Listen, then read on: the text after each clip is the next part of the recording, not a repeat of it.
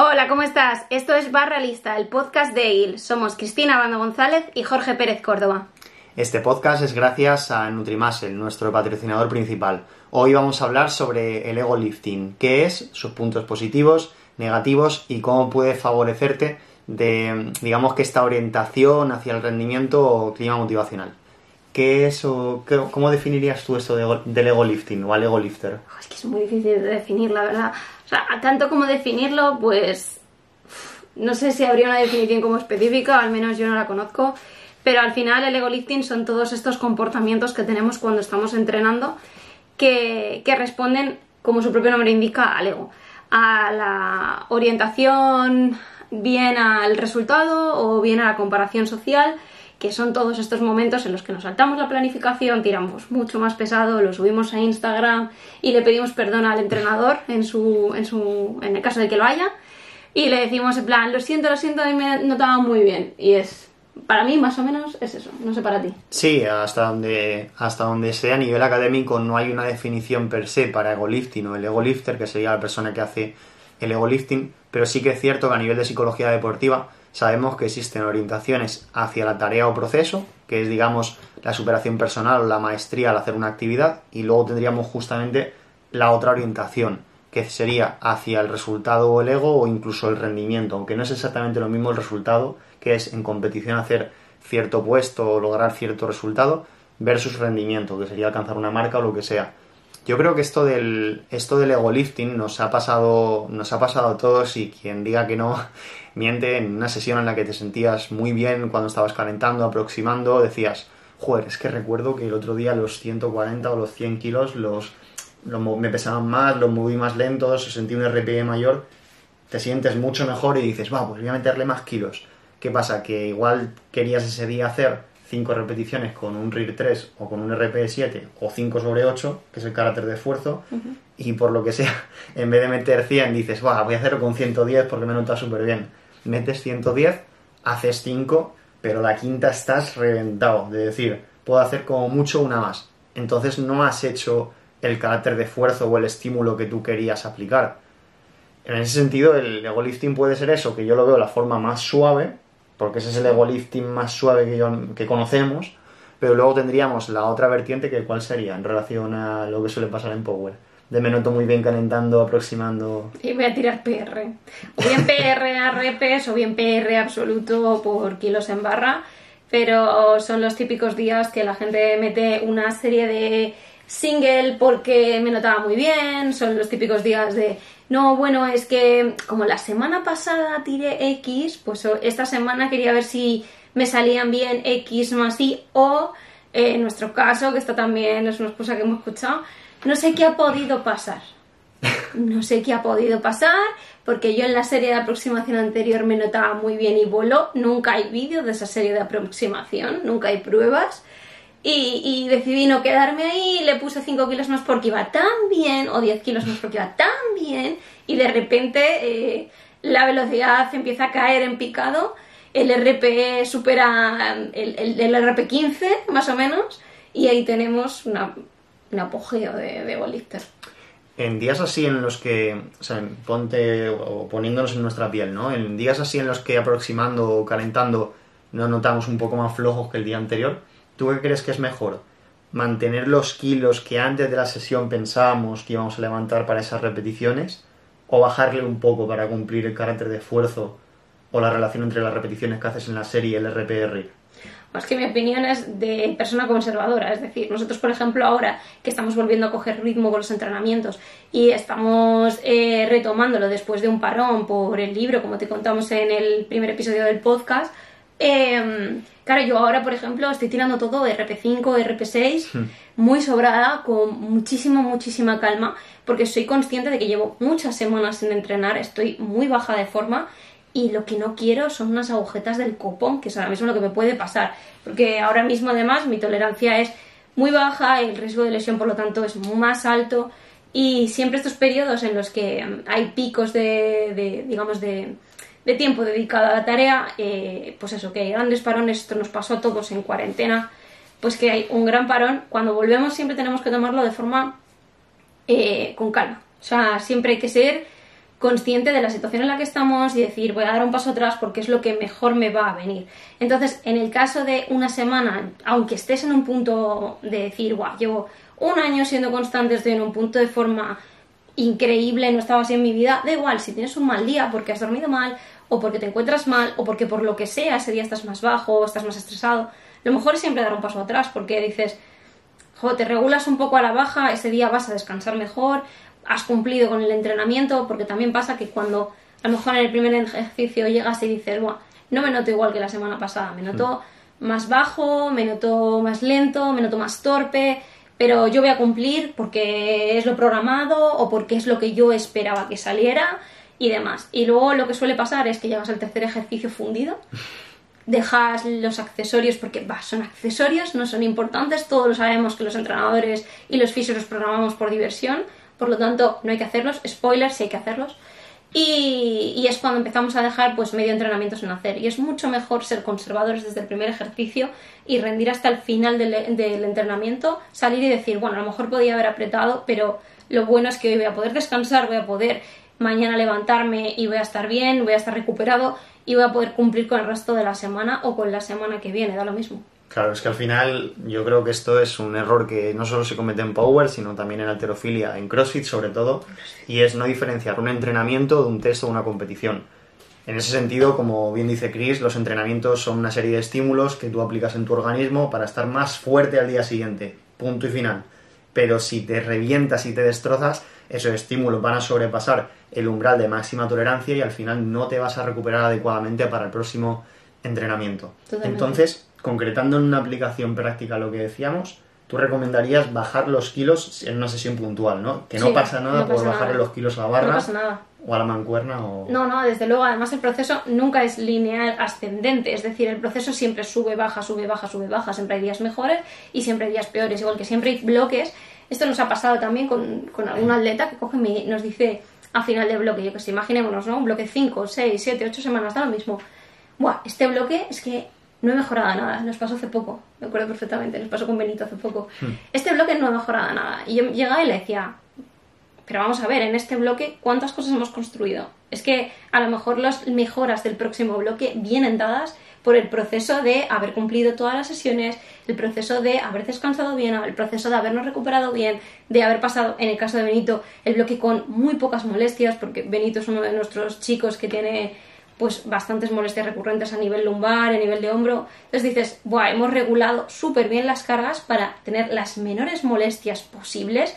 Hemos podido progresar en volumen, hemos podido mantener el número de sesiones sin ajustar, o sea, sin hacer cambios en el volumen, en las variantes, en nada. O sea, hemos cumplido todas las sesiones al pie.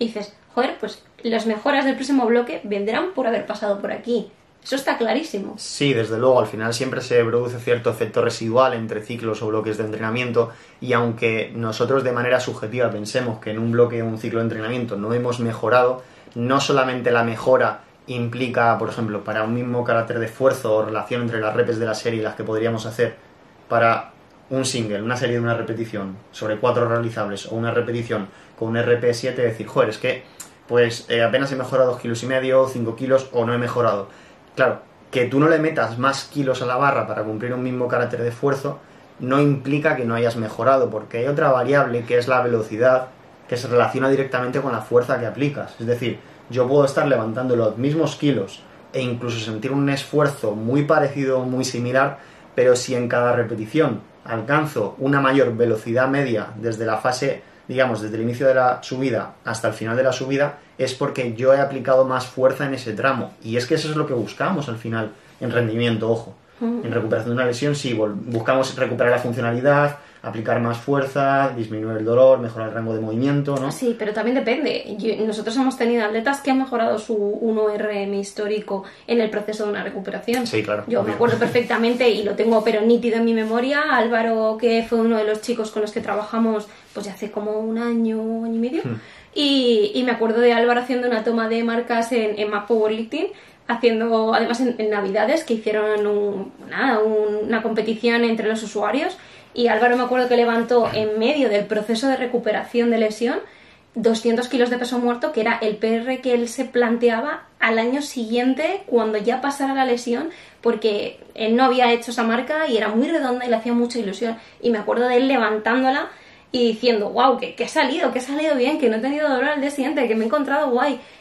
Esas cosas pasan, el proceso de recuperación también se mejora, aunque estemos tirando en RPS pues medios bajos, el proceso al final lo que, lo que marca la diferencia es el cumplir, el cumplir en el caso de, de un proceso de recuperación pues con las menores molestias posibles y adaptando y aprendiendo, mejorando, puliendo cosas, porque siempre se pueden pulir cositas, pero hay muchísimo trabajo que se hace en el proceso de recuperación, que es el trabajo de eslabones débiles, que cuando estamos hiperespecializados en, en competi, pues no lo hacemos tanto y que sin embargo nos da un impulso increíble, yo lo veo muchísimo, el cambio de, de trabajar unos meses enfocado en eslabones débiles en los casos de recuperación de lesiones, que luego cuando vuelven otra vez a una rutina en la que no se, les, no se le da tanta prioridad, se le da más prioridad a los movimientos de competición, eh, los kilos suben solos, o sea, suben solos. Sí, desde luego ahí, bueno, esto creo que daría para otro vídeo porque Sí, se relaciona con la acomodación o con la mayor sensibilidad luego a otros estímulos. Sí. Siguiendo un poco el tema del que estábamos hablando del ego lifting y como tú has mencionado las lesiones, ¿tú crees que oversutear el RPE o pasarse con los kilos, ir un poco hacia ese ego dentro de las sesiones, podría ser un factor de riesgo Sí. dentro de la ocurrencia de una lesión? Sí, sin duda. Al final lo único que estamos haciendo es que, sobre todo si lo hacemos de forma sostenida, es decir, evidentemente si lo haces un día puntual, eh, pues no pasa nada. No es lo ideal, eh, sobre todo no es lo ideal de cara a... No es lo ideal saltarse la programación. La programación se plantea de una manera por algún tipo de razonamiento. O sea, si no lo conoces, pues habla con tu entrenador y que te lo explique. Pero las cosas se plantean de una manera por algún motivo.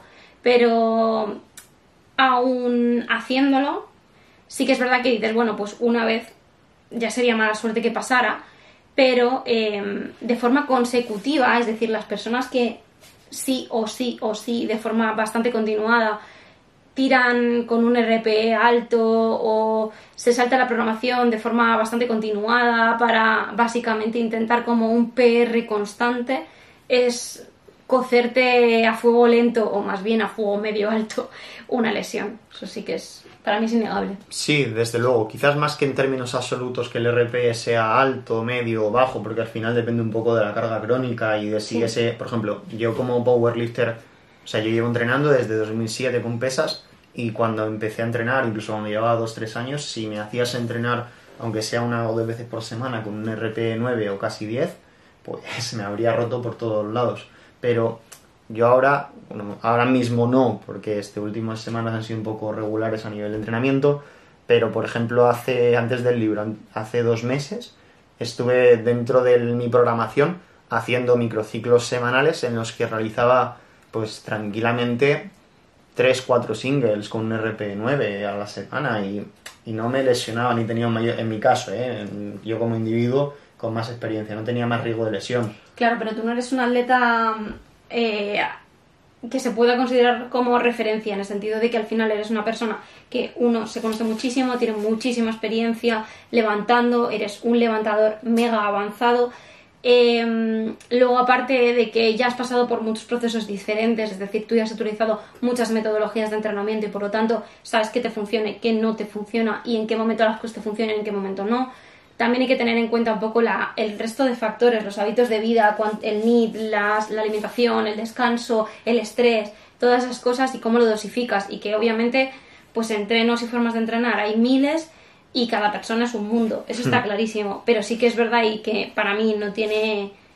Es que no tiene debate que evidentemente si tú te dedicas a sistemáticamente levantar cargas eh, muy altas o levantar por encima de tus posibilidades, digamos, eh, sí o sí, prácticamente en cada entreno, el riesgo de lesión va a ir creciendo. Y eso es así. Claro. Porque al final tendrías que darle mucho tiempo entre sesiones para realmente reponerte de, esa, de, de ese esfuerzo y, y estar preparado para el siguiente.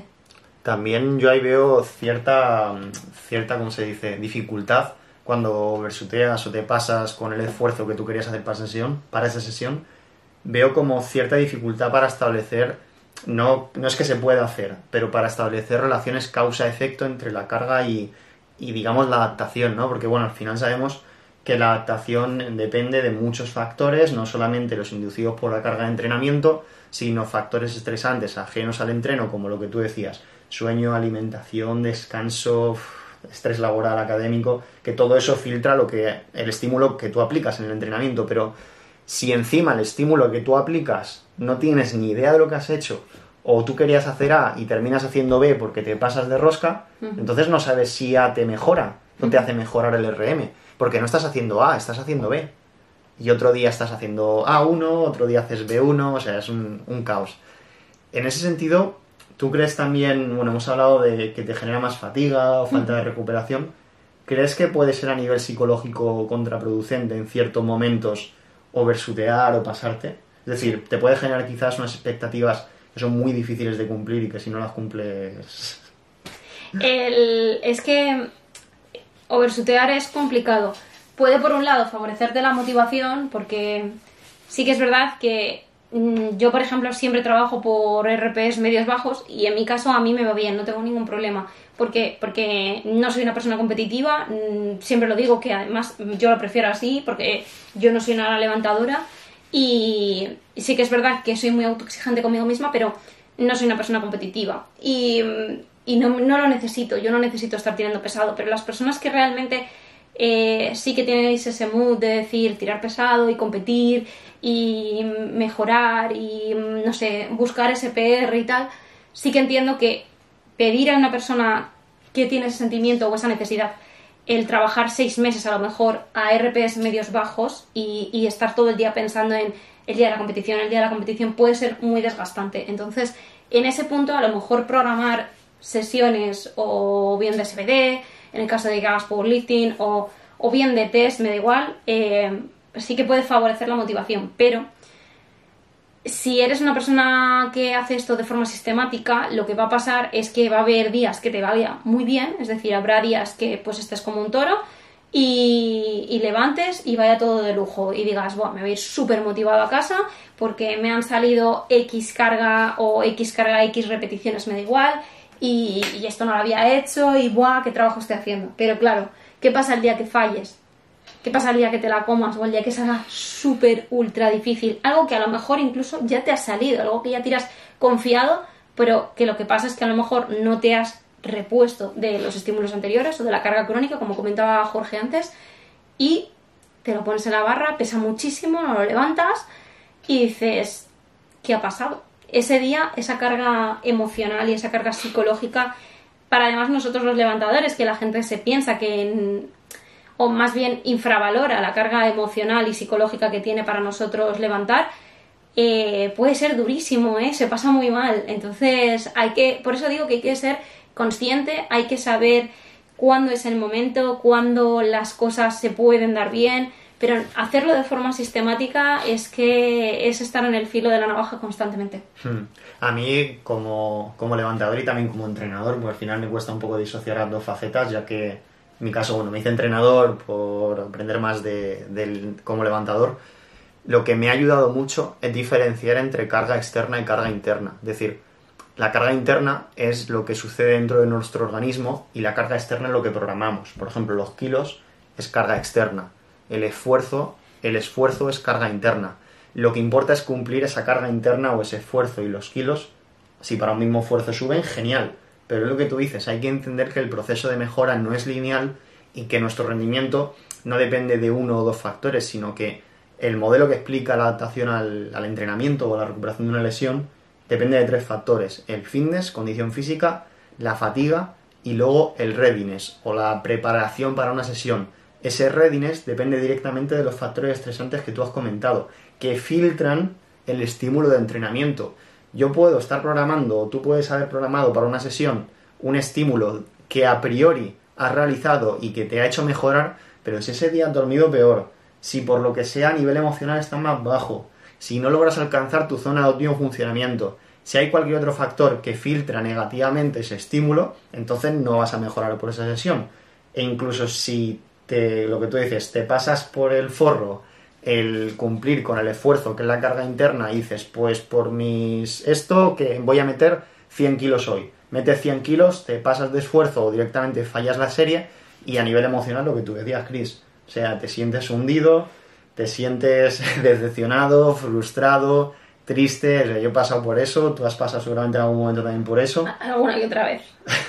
Y... Somos unos lloros, los atletas somos unos lloros. Y, Bueno, y yo sí. creo que más que menos, todos, al, al mini- a mínimo que nos hayamos puesto en serio con alguna preparación, bien sea para competir o bien sea por objetivos personales, da igual.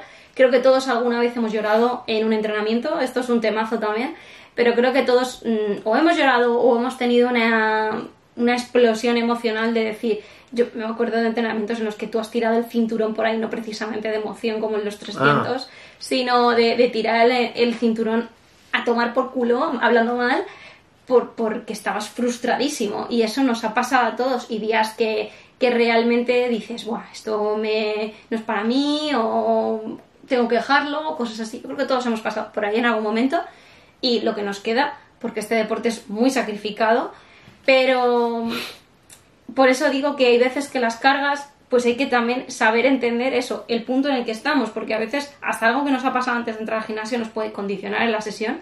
Cualquier cosa que nos hayan dicho, cualquier noticia de la que nos hayamos enterado, nos puede condicionar la sesión.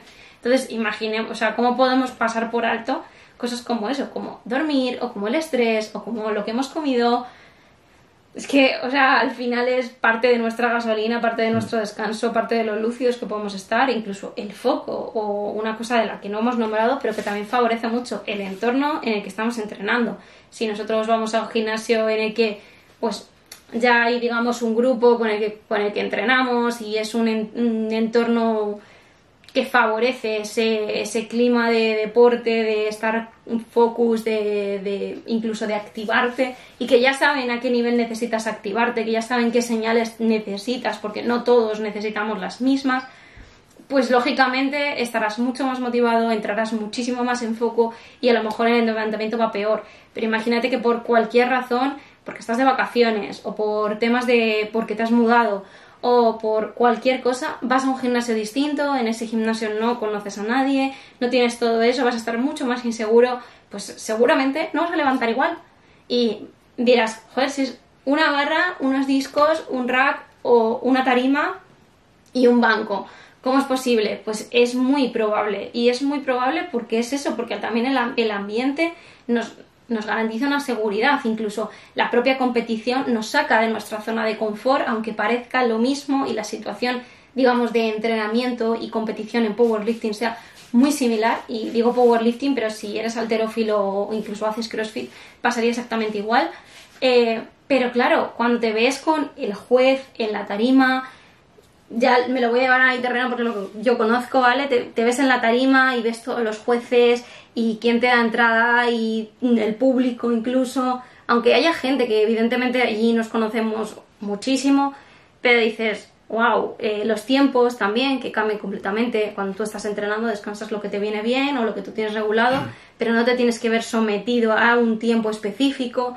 Hay otros competidores, el ambiente es totalmente diferente, nos saca de nuestra zona de confort. Y eso hay personas a las que les activa, les empuja, les favorece totalmente su rendimiento y luego hay personas a las que les retrae, a mí me pasó en mi primera competición, que tú te acuerdas, la organizaste tú, eh, y, y yo me acuerdo de mi primer intento de sentadilla de esa competición llorando después diciendo que me iba, que eso no era mi sitio y que yo me tenía que marchar de allí. Entonces, puede pasar de todo. Y si algo tan pequeño, aparentemente, puede cambiar completamente nuestras sensaciones, pues, pues imaginaros, o sea, es que todo suma al final, no es tan fácil como hay unos kilos y yo los levanto, de verdad. Hmm. En- para complementar lo que comentabas del entorno de la competición, sí que, sí que consideramos también que existen una serie de puntos positivos a una orientación hacia el ego resultado, pero estos puntos siempre deben de ser, digamos, construidos después de tener una base muy sólida de lo que nosotros proponemos, que es la orientación a la tarea y la autosuperación. Y este, y ahora me corriges por si me equivoco, esta orientación, digamos, hacia el ego resultado debe siempre de depender o estar construida ya no solo con esa base muy potente de autosuperación, sino cuando tenemos una confianza o una autoconfianza en ese ámbito específico, como es el power o las pesas o el entrenamiento de fuerza en general, muy sólido también, porque si nos orientamos hacia el ego, la comparación social y nuestra con- autoconfianza flaquea, lo podemos pasar muy mal. Yo esto es algo que he, visto, he leído a nivel de literatura científica y lo he visto en mi experiencia y es totalmente acertado. Yo, por ejemplo, en épocas en las que, te puedo decir, por ejemplo, en 2018.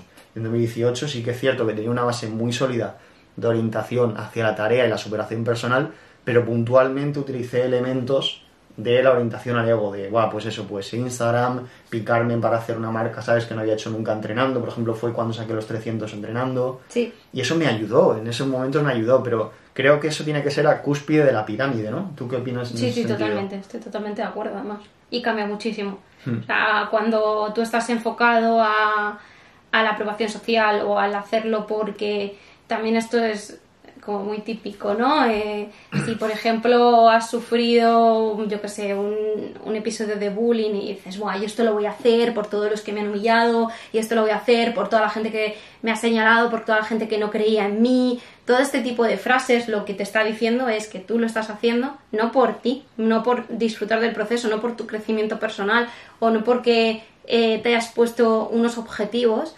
que el tema de los objetivos ya lo trataremos en otro episodio, pero eh, no lo estás enfocando en esto lo hago para mí. No, no, esto lo hago para callar bocas.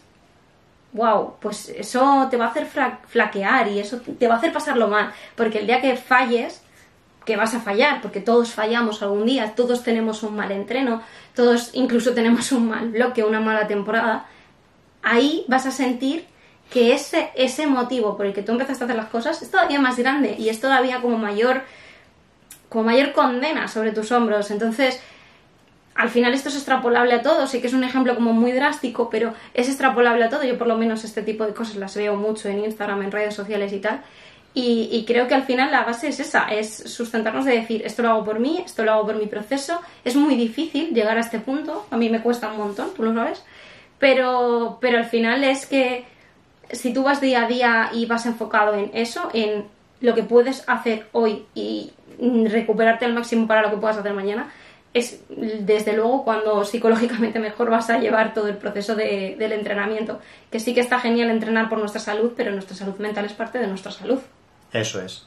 Recapitulando un poco todo lo que hemos hablado acerca del ego lifting y el ego lifter, diríamos que el ego lifting es ese tipo de, de situación en la que nos centramos mucho más en el ego y el rendimiento que en nuestra superación, que nuestra superación personal.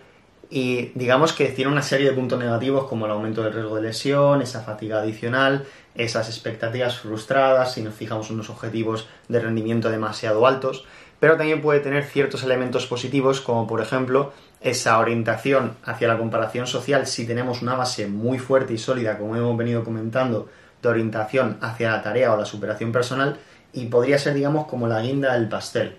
No sé si te ocurre alguna puntualización más para cerrar lo que hemos venido hablando. Bueno, en el caso de los competidores, eh, sí que también es interesante, pero esto vuelvo a recomendar que se haga de forma consensuada con vuestro entrenador o en el caso de que vosotros os llevéis los entrenamientos, que, busquéis bien el momento para hacerlo, que es eh, también el trabajo, en el caso de que compitáis sobre todo, de, de, la, de la lucha, de los intentos. Todos sabemos que cuando competimos y tiramos, buscamos en el tercer intento sobre todo, pues levantar todo lo máximo que podamos la parte de luchar un intento, que en tarima la, normalmente todos lo vamos a hacer, pero bueno, la parte de, de luchar un intento siempre está guay tenerla un poquito trabajada, al habernos expuesto a cierta carga, a tenerlo en la espalda o a tenerlo en las manos, porque es como que te da una sensación de tranquilidad, de decir, ya sé, ya sé cómo se siente, yo ya puedo visualizarme, ya puedo favorecer esa calma dentro de, de la competición. Entonces, en ese caso, sí que, sí que me parece una estrategia razonable a utilizarla. Pero, pero sobre lo que has dicho, para mí, nada más. Genial. Pues entonces creo, pensamos que ya está todo. Bueno, pues esto ha sido todo por hoy. Eh, déjanos pues un poco tu opinión, qué te ha parecido el episodio, qué cosas añadirías, qué perspectiva tienes tú del ego lifting, porque nos interesa saberlo. Ya sabes que nos tienes en redes sociales, en Instagram, en YouTube y que si nos estás viendo por YouTube te esperamos en comentarios. Si nos estás escuchando en las plataformas de, audio, pues eh, comparte el episodio para que otros nos puedan escuchar y nos vemos la semana que viene en el siguiente. Un saludo. Chao.